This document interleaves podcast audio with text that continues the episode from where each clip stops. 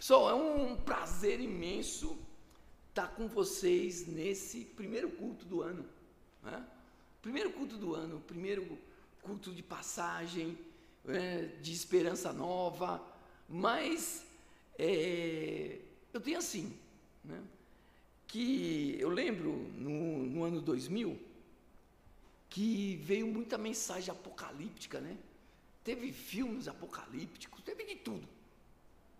E no outro dia, quando o povo abriu o olho, tudo continuava igual, não é isso? É. Então, o que eu falo para nós? O que é imutável na nossa vida é esperança em Cristo Jesus. Isso é imutável. Isso pode passar anos, pode chover, pode vir destruição, a nossa esperança está em Cristo Jesus ressurreto, que um dia nós estaremos com Ele. Isso é a melhor mensagem que a Bíblia traz. É? E eu queria que vocês entrassem esse ano de 2022 com isso impregnado na vida de vocês. Porque aí, eu vou falar para vocês, não, tem mensagem profética, não tem mais nada na vida de vocês, é só alegria, que já está escrito para acontecer com vocês. Já está escrito, não tem que se preocupar com nada. Não tem que se preocupar com nada. Porque eu vejo na televisão que um monte de gente adora ver as previsões. Mas a melhor previsão é que Cristo vive. Isso é o que está na nossa vida. Amém, irmãos? Amém? Amém, gente? Aí eu gosto assim, me dê força também para eu estar aqui na frente, né? Porque quando eu falar amém, vocês falam amém também. Amém? amém. Então tá bom. Ó, agora, eu não sei se você pensa de uma forma que a igreja ideal para Cristo e para os apóstolos. Você já pensou que a igreja ideal para Cristo e para os apóstolos é uma igreja relacional? É o, é o que o Theo falou. O Theo falou assim: olha, é, o grande plano da igreja terrena é relacionamento. E da ideia humana, isso é impossível. Isso é impossível. Na ideia humana, isso é impossível. Reunir pessoas de diferentes etnias, de diferentes origens geográficas, de diferentes costumes culturais, tudo no mesmo local. Né? Hoje nós estamos recebendo um, a irmã do Edu aqui, lá de Sergipe. Aí a primeira coisa que eu já me identifiquei com ela, já gostei dela, porque só em olhar, aquele olhar nordestino, e ela falou, ai Alexandre, é tão bom o camarão de Sergipe. Ô oh, mulher, eu vou bater na sua porta lá. é? Então é uma delícia a gente ter identidade cristã, né? Porque a gente tem essa liberdade de falar, olha, que coisa boa você está aqui, que coisa boa a gente conseguir pensar em você lá em Sergipe e a gente conseguir conversar um com o outro. Mas o que é mais importante? Eu ter esse lance de ir na casa de vocês. Eu adoro ir na casa do povo. Né? E conversar, bater papo. E, e tem uns que falam ainda para mim, ó, meia-noite, o cara tá cedo ali, não vai embora não. Agora eu acho que não teve nenhuma visita que eu saí antes das 11, né? Acho que não, né, Oswaldo? Acho que não teve nenhuma, né, Edu? Não, aquele dia foi depois das 11 também, não foi, Edu? É, foi, foi Marquinho. Foi depois, foi, foi tudo. Agora só teve uma visita de tarde, que foi para o Dom Felipe, que foi de tarde, né, Dom Felipe? Mas foi domingo, três horas lá, bate-papo bom. Então, igreja é um lugar o quê? Relacional.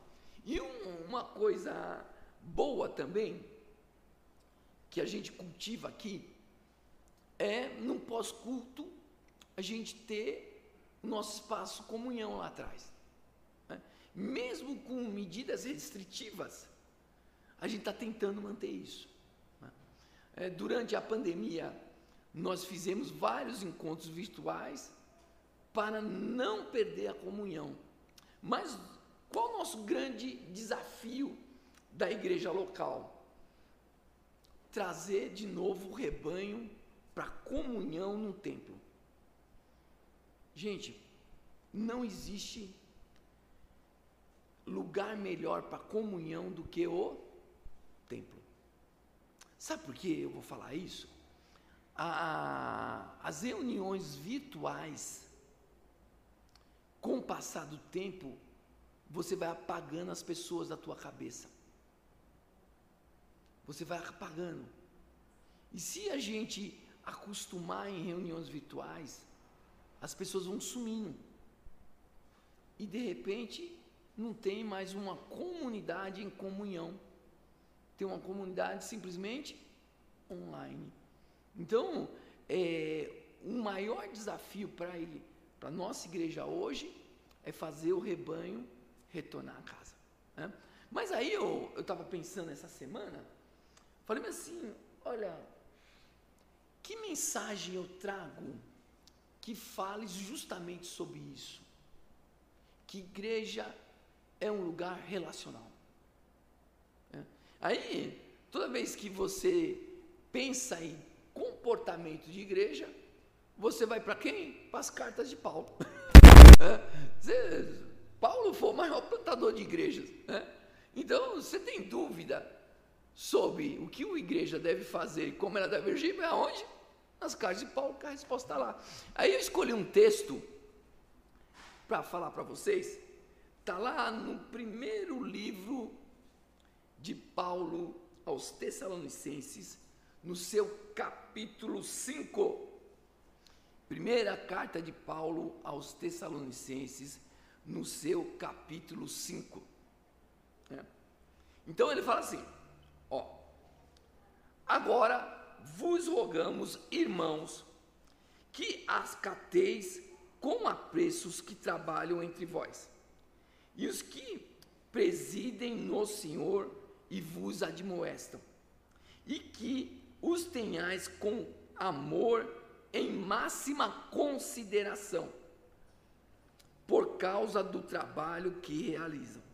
Vivei em paz uns com os outros, exortando-vos também, irmãos, a que admoestais os insubmissos, consoleis os desanimados, ampareis os fracos e sejais longânimos para com todos.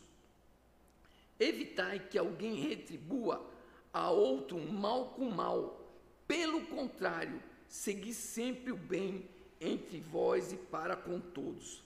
Regozijai-vos sempre, orai sem cessar, em tudo dai graças, porque esta é a vontade de Deus em Cristo Jesus para convosco. Não apagueis o espírito não desprezai as profecias, julgai todas as coisas, retendo o que é bom, abstendo-vos de toda forma de, do mal. O mesmo Deus da paz vos santifique em tudo, e o vosso espírito, alma e corpo sejam conservados íntegros e irrepreensíveis na vinda do nosso Senhor Jesus Cristo. Fiel é os que vos chama, o qual também o fará. Irmãos, orai por nós. Saudai a todos os irmãos com ósculo santo. Conjurai-vos pelo Senhor que, que esta epístola seja lida a todos os irmãos. A graça do nosso Senhor Jesus Cristo seja convosco. Vamos orar, irmãos. Senhor, te agradecemos porque o Senhor se faz presente em nossa vida, Senhor. Te agradecemos porque o Senhor é um Pai de misericórdia e um Pai de imenso é, bondade para nós. Te agradecemos por esse ano que está se iniciando, Senhor te agradecemos porque o Senhor nos preserva a vida e a saúde, Senhor. Abençoa os que estão viajando, Senhor. Traz eles de volta para o lar. Abençoa os que estão fracos na fé, Senhor. Traga eles para sentir de novo o calor do Espírito Santo, Senhor. Abençoa os enfermos. Faça com que eles fiquem bons, Senhor, de acordo com a tua vontade. Senhor, abençoa esse culto, que possamos sair daqui, Senhor, inspirados para fazer grandes coisas em teu nome durante a semana, Senhor. Nos abençoe nos guarde e perdoa os nossos pecados em nome de Jesus. Então, se você examinar essa carta, né, Paulo está falando a uma igreja que ele implantou. E depois que ele explica como vai ser a salvação, a segunda vinda de Cristo, ele chega e fala assim: ó, pessoal, mas enquanto isso não ocorre, o comportamento de vocês tem que ser dessa forma. Deu para entender? O comportamento de vocês, enquanto não ocorre a segunda vinda de Cristo, tem que ser dessa forma. Para vocês conseguirem viver em comunidade. Porque senão fica insuportável. É? Então, viver em comunidade é uma ideia de reino de Deus. Da gente conseguir conviver aqui em um grupo grande, com opiniões diversas, culturas diversas. Né? Agora, você notou que essa concepção fica bem clara aqui, que Paulo tem a ideia de igreja como família, porque ele chama todos de irmãos. Né? Ó, em todas as cartas de Paulo, ele falou irmãos 60 vezes, mais ou menos. Nessas duas cartas, ele falou 27. Então, quando ele pensa em igreja, ele tem a gente todo como irmãos. Irmãos em Cristo. Ele tem a gente como uma grande família. Só que, quando eu estava montando isso aqui, eu falei assim: olha, esse texto me remete a quatro coisas. Quatro coisas esse texto me remete. Me remete à relação da igreja com os líderes, me remete à relação da igreja com os irmãos da igreja, quer dizer, entre nós todos, me remete à relação da gente com Deus e da liderança com vocês. Deu para entender? Então, ó, esse texto que eu li para vocês fala de quantos pontos? Quatro pontos. Né? Então, quando ele fala assim, olha, qual a relação de vocês com a liderança? Está logo de cara no 5,12. Ele fala assim: olha, vocês têm que ter a seguinte posição. Né? Agora, vos rogamos, irmãos, que acateis com apreço os que trabalham entre vós e os que presidem no Senhor e vos admoestam. Então, primeira coisa que a gente tem que pensar é na situação tua com a liderança. Então, primeira coisa que eu queria fazer um apêndicezinho aí, que Paulo está falando assim, ó, vocês têm que ter apreço com os que trabalham. Existe líder sem trabalho? Igreja tem CEO? Igreja não pode ter CEO. Todos nós somos o quê? Servos. Então, por que os membros da igreja têm que tratar bem os líderes. O líder de louvor, o líder infantil, o líder das senhoras, o pastor, os presbíteros, os diáconos. Não é porque a gente é bonito. Rapaz, eu tenho dúvida. Né? Que boniteza é um negócio meio doido, né? Porque um acha o outro bonito, outro não acha. Então não é por boniteza. Também não é por riqueza. Então, é pelo que que Paulo pede aqui?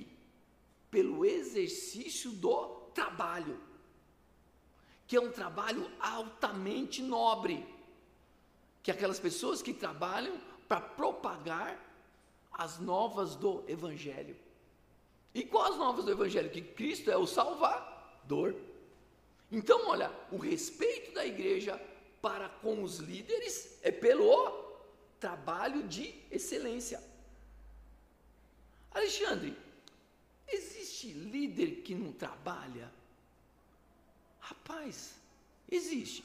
Por aí tem de tudo. Tem líder que quer ser CEO, só quer mandar. Tem líder que não trabalha.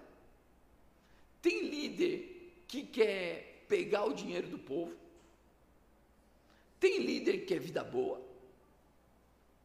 Tem líder que te desafia a dar tua casa para ele, falando que isso é de Deus. Não é isso não? Então o cardápio de líder aí é grande. Então, quem é o líder que você deve respeitar? Aquele que trabalha nas novas do Evangelho. Ponto, acabou. Então, esse instinto não é de meritocracia, viu gente? O reino de Deus é invertido. A gente não trabalha com meritocracia. A gente trabalha em servir um ao outro. E o líder é aquele que tem que mais servir e não ser o quê? Servido. Deu para entender, gente? Deu para entender? Agora, já me questionaram uma vez, falaram assim, Alexandre, é, quando um líder vai à casa de uma pessoa, a pessoa tem que servir a ele como um chefe de Estado? Aí eu falei, de maneira alguma. Porque o líder deve ser a pessoa mais simples. Agora, se a pessoa fala assim, olha, eu quero te dar um presente, o líder deve aceitar, porque ele quer agradar. E acabou. Mas não que seja imposto isso. Deu para entender? Hã? Porque tem muita gente que não quer receber visita em casa, falando assim: olha, o líder vai ficar olhando aqui minhas coisas. Não, gente, não existe isso não.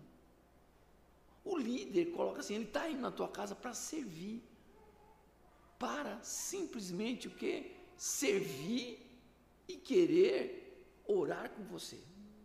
Segunda coisa, né, que a gente tem que pensar é que o líder ele tem por obrigação te aconselhar. O líder que não aconselha não é líder. O líder que não aconselha, ele não está apacentando o rebanho. Por exemplo, né, nós estamos há dois anos vivendo uma pandemia no mundo. No mundo estamos tendo diversas dificuldades financeiras. Estamos tendo pessoas na igreja que perderam emprego.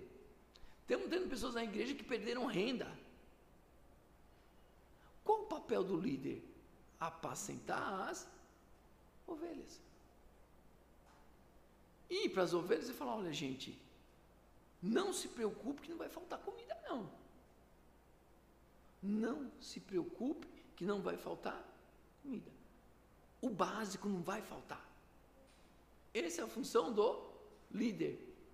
Aquele irmão que perdeu um ente querido agora na pandemia e está triste, nosso papel? Ir na casa dele, orar com ele, falar: olha, eu, eu falei para um, um grupo de irmãos que eu encontrei que eles tinham perdido um membro da família, um membro muito querido, inclusive era presbítero. Eu falei: olha, a gente tem que diminuir a tristeza com a morte dessa pessoa, porque a gente tem que lembrar que ele está no reino de, dos céus. Então ele não foi para um lugar pior do que aqui, ele foi para um lugar melhor.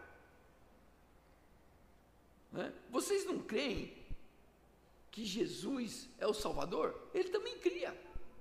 Então vamos viver o que a gente prega. Aí Alexandre, mas eu estou com dor. Ore que tudo vai passar. Então, a gente tem que trabalhar com os mais fracos, temos que trabalhar com as pessoas que têm dificuldade na igreja. Né?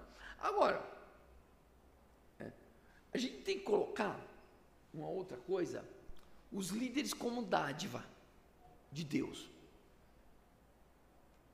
Dádiva de Deus. Porque, olha, é muito comprometimento os líderes estar tá aqui hoje na igreja. Pessoal do louvor, o pessoal da diaconia, o pessoal que está transmitindo, porque tinha todo motivo para não vir. Porque eu acho que todos vocês estão com familiar em casa. Né? Tinha todo motivo.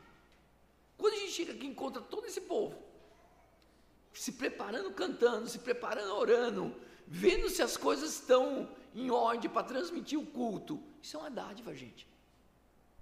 Isso é uma dádiva.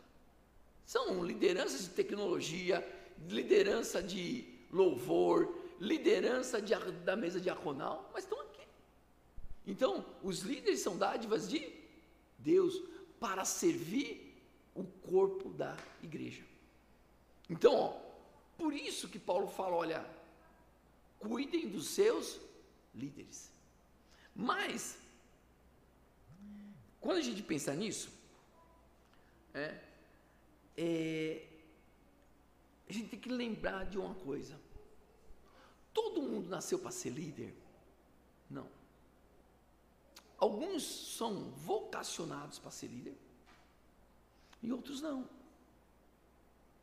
Agora, uma coisa que a gente tem que lembrar: quando você vê uma liderança, ela foi colocada ali por Deus. Então, uma das conversas que eu sempre tenho com o Rodrigo, eu falo assim: Ó, oh, Rodrigão, eu vou te apoiar em qualquer situação a não ser que você saia da Bíblia.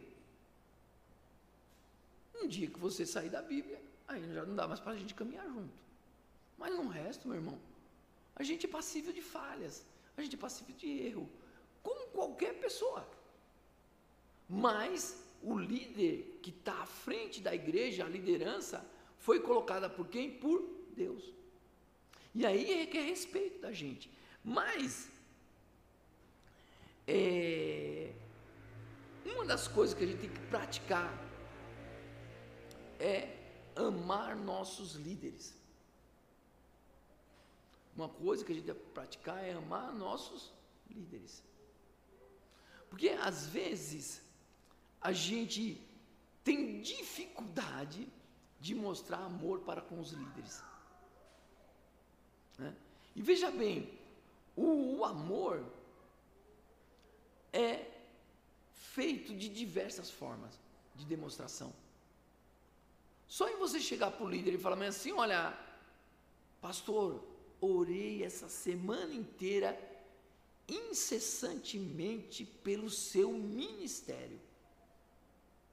Rapaz, esse pastor fica titânico aqui na frente.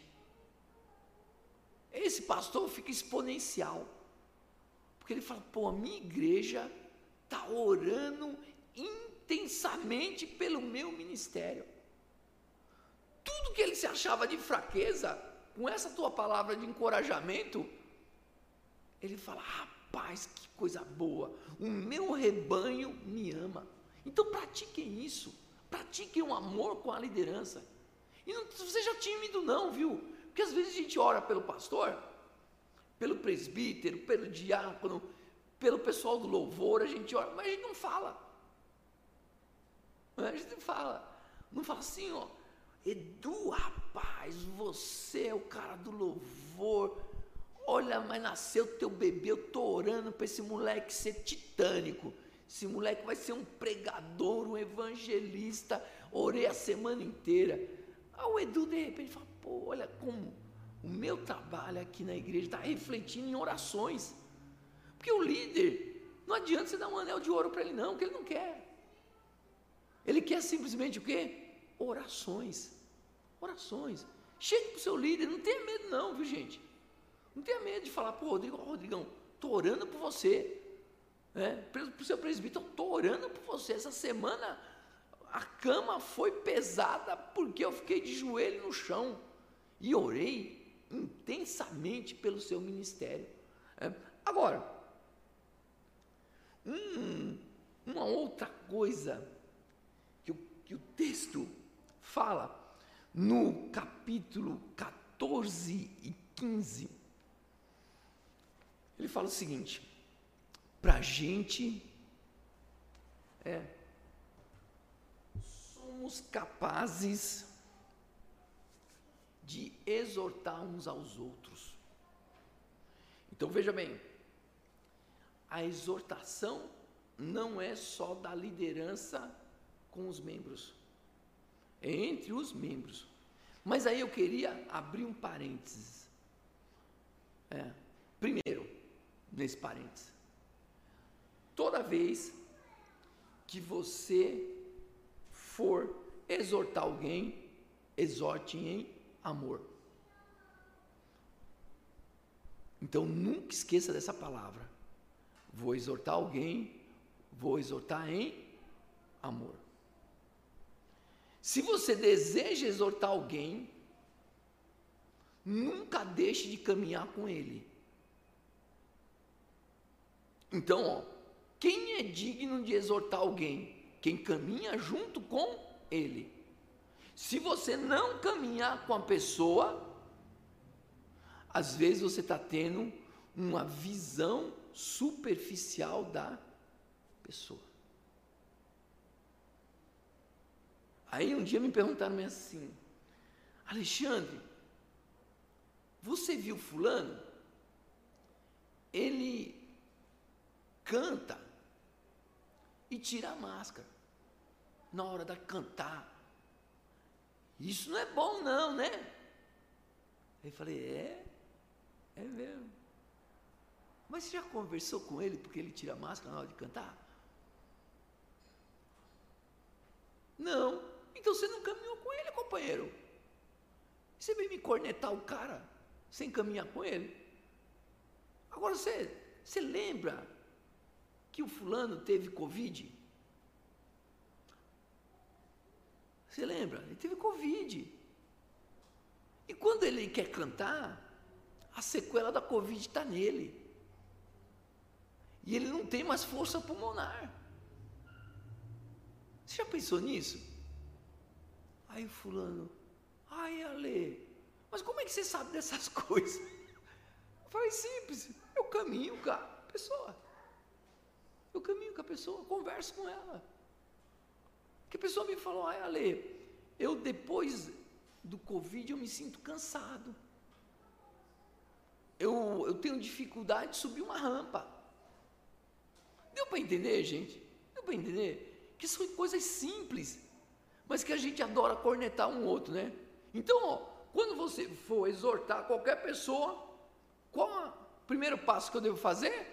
Sempre pensar em exortar com com que, gente? Amor. Segunda coisa, caminhar junto.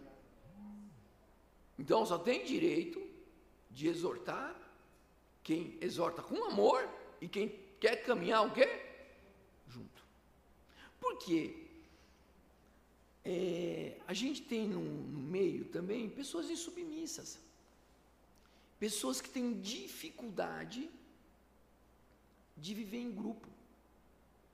Tem muita gente assim em igreja que deve ser trabalhado. Alexandre, olha, eu não gosto de fulano.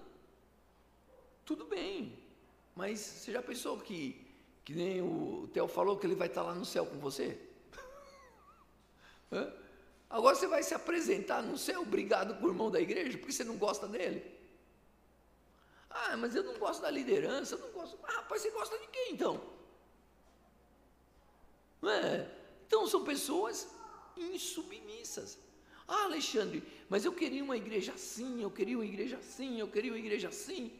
Rapaz, aí outro dia eu perguntei para a pessoa que ela idealizou uma igreja.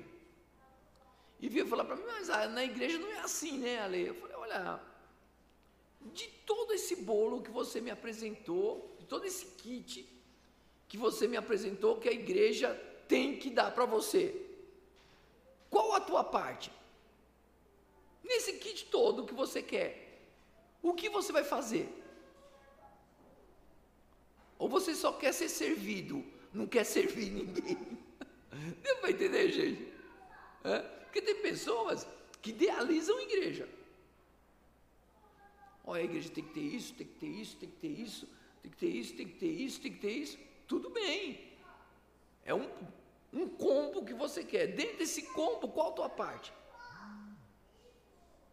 Né? Que é uma coisa que a gente deve pensar também. Porque eu vejo várias pessoas idealizarem a igreja, mas ser trabalhador dentro da igreja não quer. Né? Aí fica difícil. Hum, uma outra coisa que a gente deve pensar é que eu tenho como uma das coisas mais difíceis de viver em grupo é a gente ter grande paciência. Da gente ter o quê? Grande paciência.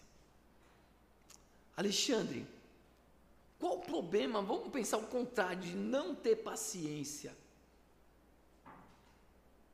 Você não exercitando a paciência, você não está pensando em salvação para as pessoas.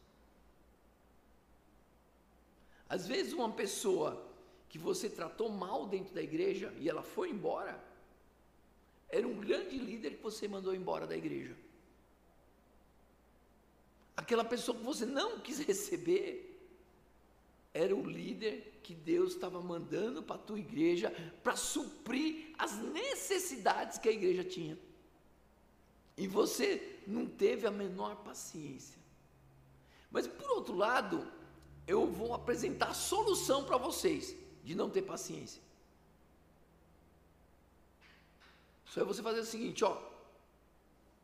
O que Deus tem de paciência comigo, eu vou ter com os outros. Tá beleza assim? Então toda vez que você for perder a paciência com alguém, Deus vai perder a paciência comigo. Então não quero. Então também não vou perder a paciência. tá bom, gente? Simples. Só é você lembrar do propósito de Deus para a tua vida. Olha, veja bem. O que as cartas paulíneas pedem para a gente? Para a gente ser cada dia mais parecido com Cristo. É. Todos vocês não acham que Deus tem grande paciência com vocês? Sim ou não? Sim alguém nem abriu a boca, né? Então tem alguém que acha que não. Vocês acham que Deus tem paciência com vocês? Sim, os que estão em casa falam assim também, porque senão, ó, tem que lembrar. Por quê, gente? Porque a recíproca é a mesma. Então, a gente tem que pensar o seguinte, ó, eu vou dar para todos o que Deus dá para mim. Deus me deu grande paciência. Deus tem paciência comigo, mesmo eu não merecendo, Ele tem paciência. Agora, por quê? Uma outra coisa que a gente deve pensar, que tem muitos locais que só querem fazer o bem para os de dentro da igreja. Olha, para você é, ter os benefícios da igreja, você tem que estar na igreja. Veja bem, ó. Igreja tem que ser o que? Extramuro, viu gente? Igreja sem ser extramuro é igreja que não entendeu o que é o reino de Deus. Porque fica muito fácil amar pessoas que pensam como a gente. O duro é amar quem não pensa como a gente. O duro é ter paciência com o cara que é danadinho. Com aquele cara que vem aqui, pega a cesta, aperta a mão, até lá vista, Alexandre. É? Vamos orar, irmão. Vamos orar. Essa, esse mês foi muito gostoso que a gente fez um exercício com o pessoal que pegava a cesta. Vamos orar, né, José? E todo mundo, oração. A gente está tendo uma grande paciência, né, José? A mesma paciência que tem com a gente. Por quê? É um mandato do reino servir as pessoas. Independente se ele está vindo na igreja ou se não. O meu dever é servir. O meu dever é apresentar o reino. Pronto. Fiz o que eu ensinei para vocês há uns dias atrás. Eu fiz o ordinário. E estou esperando o extraordinário acontecer, que já não é mais comigo. O meu dever é amar a todos, independente do que ele seja. Em contrapartida, Deus vai fazer o extraordinário. Amém, irmãos? Amém? Amém. Vamos lá. Agora, falamos já da relação igreja liderança, igreja entre os irmãos, e agora uma outra situação que é e você com Deus? Rapaz, quando eu penso nisso, a gente pode pensar várias coisas. O que o texto pede para a gente? Leia aí para mim comigo 16. Regozijai-vos sempre.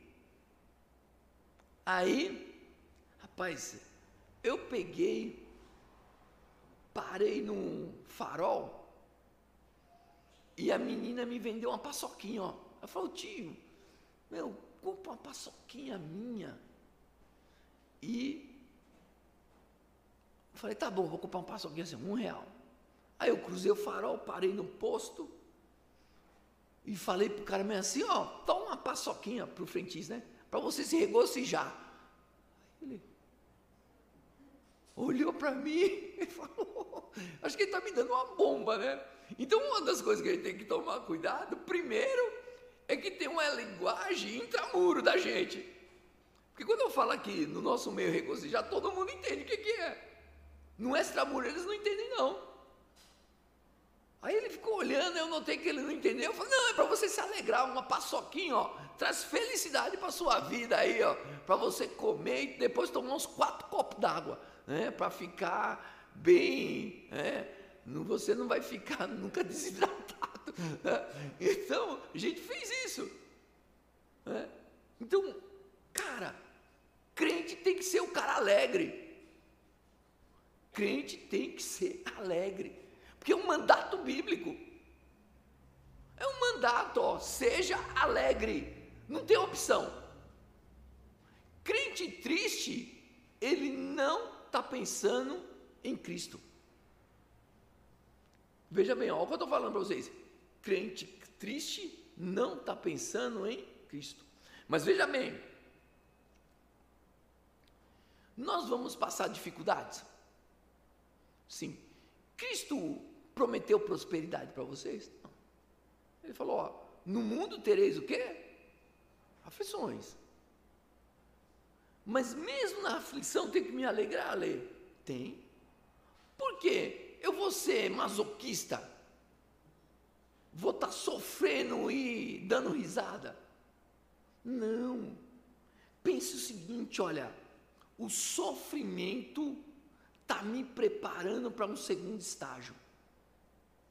Se eu não passasse por esse sofrimento hoje, eu não conseguiria falar para o meu filho que eu já passei e que está acontecendo com ele e vai passar.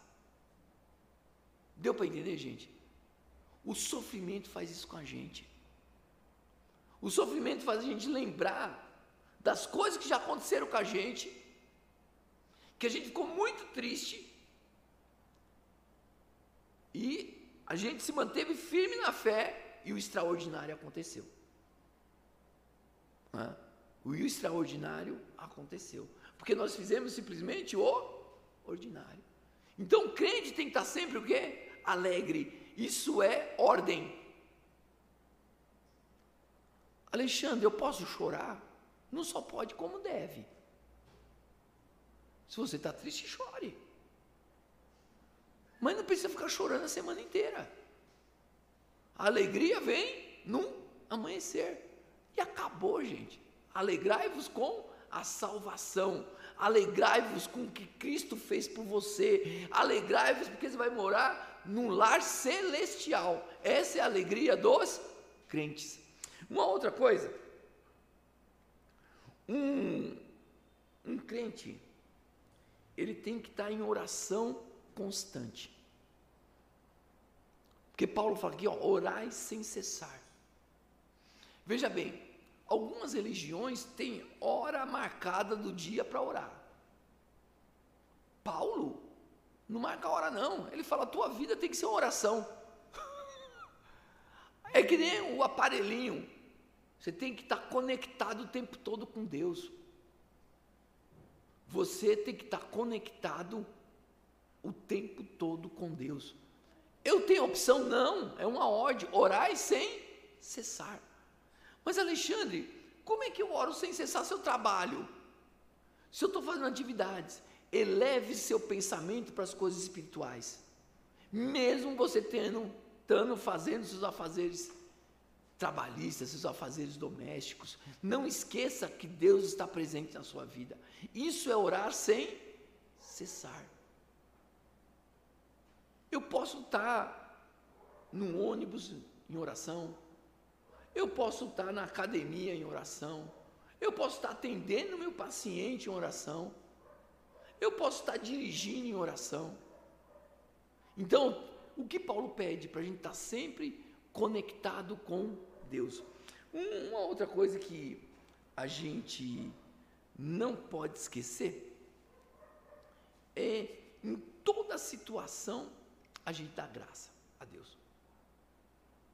Em toda e qualquer situação. Lá no livro de Efésios fala o seguinte, ó, que a adoração, a comunhão e a gratidão são evidências de uma vida cheia do Espírito Santo. Paulo fala que você suportar ser grato, ser constante, é a certeza que o Espírito Santo está atuando em sua vida. Você já deve ter vindo aqui na igreja e falado mesmo assim, Alexandre, eu não sei como é que eu cheguei aqui hoje, porque eu estou destruído. Quem te trouxe aqui? O Espírito Santo. Eu, eu já uma vez uma pessoa falou assim, oh, Alexandre, eu precisava estar na igreja hoje. Quem te moveu até aqui? O Espírito Santo. Então, gratidão, submissão, é o Espírito Santo atuando em tua vida. Aí vem o que pede o versículo 19. Vejam aí, ó. E não apagueis o Espírito esse Espírito que foi dado a todos os que aceitaram Jesus como seu único e suficiente Salvador. Alexandre, eu recebi isso sim, mas eu ainda não vivo isso. É porque você está apagando o Espírito. O Espírito Santo é colocado na Bíblia sempre como uma chama, não é? Não está falando que é uma luz, que é uma chama. E o que está acontecendo com você se você não está sentindo? É que você está mandando pouco oxigênio para ele. Como é que a gente apaga um candeeiro? Tirando oxigênio, é isso? Não é o meu engenheiro Rafael, não é isso? Para apagar uma luz só é de candeeiro, só é abafar o oxigênio, né? Então, se o Espírito Santo não está atuando em tua vida, é que você não está dando oxigênio para ele. Libere o Espírito Santo que está dentro de você. Tenha coragem para isso. Tenha coragem de falar: olha, eu quero o Espírito Santo reluzindo em minha vida. Que esse Espírito inunde a minha casa. Que a minha casa seja luz no meu, na minha rua, no meu bairro, nessa cidade. Porque o Espírito Santo de Deus tem poder para isso. Agora, se você não está sentindo isso, essa vontade irresistível de liberar o Espírito Santo, peça em oração. Peça em oração. Senhor, eu quero. Eu quero a atuação do Espírito Santo na minha vida. Não tenha medo. Não tenha medo de orar incessantemente, buscando essa luz que há dentro de você. Falou, oh, Senhor, deixe essa luz brilhar e fluir por mim. Não tenha medo. Porque essa atuação vai fazer toda a diferença em sua vida espiritual. Por isso que Paulo fala: ó, não apagueis o espírito. Não apagueis. Agora, ele fala, ó, que os crentes não devem desprezar as profecias. O que ele está falando? Não, você não desprezar quem? Sua Bíblia, que é a sua regra de fé e prática. Rapaz, eu, eu fico admirado hoje, porque uma coisa que a pandemia aconteceu foi que hoje você consegue ver tudo que é forma de pensar de várias pessoas que se dizem crentes. Mas tem muita coisa é, que eu vejo que não é comportamento bíblico, viu gente? Que é comportamento de coaching. é comportamento puramente de coaching. Porque eu já vi algumas pessoas falando como crente, falando assim, ó, se eu quero, eu posso, em nome de Deus. Rapaz, isso não está na Bíblia não, viu? Primeiro, né? Quando você faz um monte de planos, a Bíblia ensina, olha, não faça muito plano não. Porque às vezes seus planos não são os planos de Deus. Olha, não fique falando eu faço, eu aconteço, eu vou negociar, eu vou fazer isso, eu vou fazer aquilo, porque a gente já teve uma prova que eu pensei que fosse mudar o comportamento das pessoas, que foi a pandemia. Que todo mundo finalizou 2019 com um monte de plano para 2020, não foi? Aí de repente, em março, fecha tudo. A maioria das pessoas que eu conheço pensou que eram as férias de 15 dias. Putz, que legal, Ale! Vamos ficar 15 dias em casa descansando. Rapaz, o que teve de amigo que falou isso para mim? Olha, você está indo para o interior, que legal! Rapaz, os 15 dias dá quase em dois anos. Está quase em dois anos. Mas uma coisa boa que aconteceu, que com isso eu não vi tanta gente se embriagando no carnaval de 2021. Não vi tanta gente se prostituindo no carnaval de 2021. É? Então, quer dizer, quem trabalha com carnaval está em, em plena loucura. Porque eles não sabem se vai ter ou não. Então, os nossos planos Veja bem, os nossos planos têm que estar em conexão com Deus. Por isso que Paulo fala antes, ó, veja bem, para você ter conexão com Deus nos seus planos, olha, orai sem cessar, ó, ó a linguagem de Paulo, orem sem cessar, em seguida, né, qual a segunda coisa que ele manda? Não apagueis o espírito que está dentro de vocês. Assim vocês vão ter discernimento para julgar tudo que está em sua volta, inclusive aquelas pessoas que chegam contando mentira para vocês e falando que é bíblico. Amém, irmãos? Amém, irmãos? Vocês acreditam nisso? Eu acredito piamente. Porque se você não orar, se você não acender o Espírito que está dentro de você, dificilmente você vai ter discernimento. Dificilmente. Porque senão você fica sendo levado de um lugar para outro, de maré para outra. Olha, hoje eu vou em tal igreja porque lá eles vão invocar o dom das profecias. Eu vou em tal lugar porque eles vão trazer milagre. Hoje vai ter um milagre. Eu... Mas isso não é bíblico, gente. Isso não é bíblico. Bíblico é uma vida de submissão à palavra de Deus. Isso é bíblico. Pura e simplesmente isso. É, mas tem pessoas que necessitam de coisas transcendentais. É. Olha, uma coisa que eu pensei um dia desses, eu falei assim, olha, se o cara nunca experimentou uma, coisas transcendentais, mas ele se manteve firme até o fim, esse entrou no céu. Porque mesmo não experimentando nada, ele acreditou e manteve sua fé. Amém? É. Ele manteve sua fé. Mesmo, olha, Alexandre, rapaz, eu sou tão fraco, mas eu estou firme aqui. Esse se manteve até o último dia na sua fé. Amém? Amém? Agora, vamos para o nosso último tópico. Né? Estou passando o tempo, só mais cinco minutinhos, tá bom? É, hoje, eu, hoje eu precisava falar isso, sabe, gente? Eu acho que no primeiro dia do ano, a gente tem que falar sobre comportamento saudável de uma igreja. Agora, vamos pensar, eu já falei, ó, como vocês têm que tratar os líderes. E como um líder tem que tratar você? Isso é importante também, né? Porque tem lugares que querem altares para os líderes.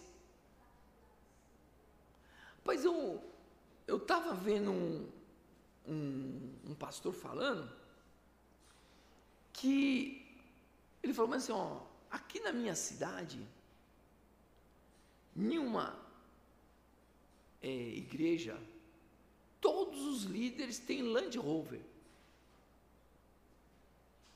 Aí eu falei, rapaz, Seja bem, pessoa que se dedica ao Evangelho combina com ostentação? E principalmente na pandemia. Ou eu vi também na pandemia um monte de líder preocupado em abrir a igreja, não para apacentar o rebanho em levantar dinheiro. Eu vi muito líder falando assim, ó, se eu não abrir a igreja, eu não vou ter dinheiro para pagar o aluguel. Mas ele não estava preocupado se o rebanho estava com fome. Se tinha ovelha morrendo. Não estava preocupado com isso, não. Então, ó, veja bem, tem o comportamento da igreja frente aos líderes e o comportamento do líder frente à igreja. Então vamos lá. Primeira coisa que eu queria observar, que o líder tem que orar pelas ovelhas. O líder obrigatoriamente ele tem que orar pelas suas ovelhas e com as suas ovelhas. O líder que não te procurar em oração não está sendo teu líder, porque ele não está te apacentando ele não está trazendo tranquilidade para o teu coração. Então veja bem, o conselho, mesa diaconal, líder de mulher, líder de jovens, líder musical, vocês têm que orar pelas as pessoas da igreja. Uma outra coisa importante é quando você orar, você tem que lembrar da vida espiritual de cada um. Porque, olha, a caminhada cristã é um processo de santificação, viu, gente? Não fique achando que o cara vai se converter hoje e amanhã ele já vai ser santo. Muitas pessoas esperam isso, mas isso não acontece não, viu? Porque é um processo. É um processo. E as coisas vão acontecendo. E o líder, o que ele tem que fazer? Dar munição para a igreja. Estudo bíblico. Olha, vamos estudar a Bíblia nós dois juntos. Vamos orar nós dois juntos. Vamos tirar as dúvidas juntos. Né? Ou em escola dominical, qual a ideia da escola dominical? Ensino. É. Tomem cuidado quando você não vem à escola dominical, porque o líder está preocupado em te ensinar. A escola dominical é o que? Ensino. Pai que está em casa, não esqueça de trazer seu filho para a igreja. Não esqueça para ele ser o que? Ensinado, para que ele não se desvie nem para a esquerda nem para a direita. Porque tem muito pai que chega para mim, ah, Alexandre, não sei porque meu filho está assim. Eu sei, porque você nunca trouxe ele na igreja, rapaz. Teu filho nunca foi ensinado. Você nunca deu oportunidade de aprendizado. Mas Alexandre, eu não acredito que a escola dominical faz tanto efeito. Ah, é? Então experimente para você ver. Experimente trazer seu filho na escola dominical e discutir o assunto com ele durante a semana. Não esqueça que tem a contrapartida também. Que é você trazer ele, ele vai ter o ensino, você, criança, jovem adulto. Mas isso tem que ser discutido durante a semana com a sua família e com você mesmo. É. Uma outra coisa importante, nós, né, a liderança, tem que sim abençoar os membros da igreja. Não esqueçam, nas orações, vocês pedirem as bênçãos celestiais de Deus para todos os membros. Mas veja bem o que Paulo fala, ó, que ele sauda todos os irmãos com um ósculo, quer dizer que é um beijo que era comum naquela época.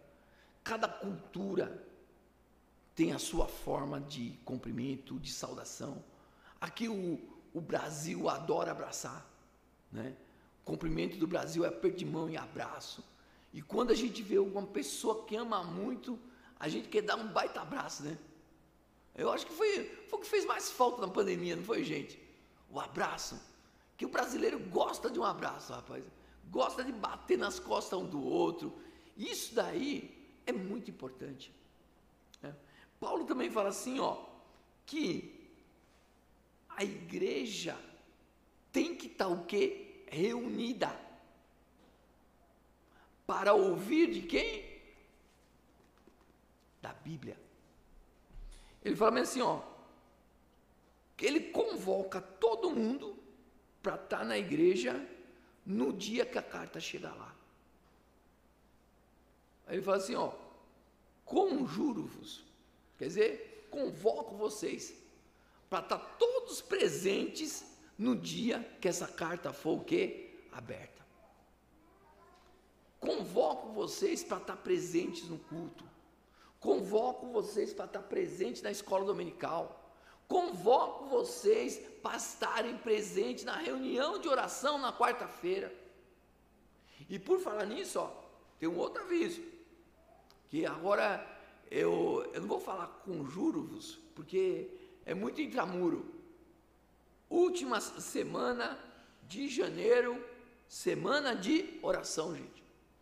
Todo dia aqui na igreja, presencial, viu? presencial. Mas eu tenho que estar aqui, tem que estar aqui, meu amigo, para a gente orar junto de joelho, para a gente orar para o Senhor nos abençoar e trazer bênçãos espirituais. Entendeu? Eu não vou falar para vocês, olha, vamos orar junto, vai estar toda a sua vida resolvida. Não, são bênçãos o quê? Espirituais a gente está reunido junto. Amém, irmãos? Amém? Agora, uma última coisa. É, que a gente tem que pensar é, nisso tudo que eu falei, é assim, ó, tudo procede de Deus. Essa ideia da gente respeitar a liderança, essa ideia da gente conviver em grupo e ter liberdade de falar um com o outro, essa ideia da gente adorar a Deus, a ideia da gente, é, a liderança pensar em vocês, tudo isso vem do alto. Não esqueçam disso. Esse é o plano de Deus para a igreja terrena. E, como o Theo falou, que é um preparativo para a igreja celestial. Que a ideia é replicar o que deve acontecer aqui lá em cima. Não esqueçam junto isso. Amém? Amém? Amém, irmãos?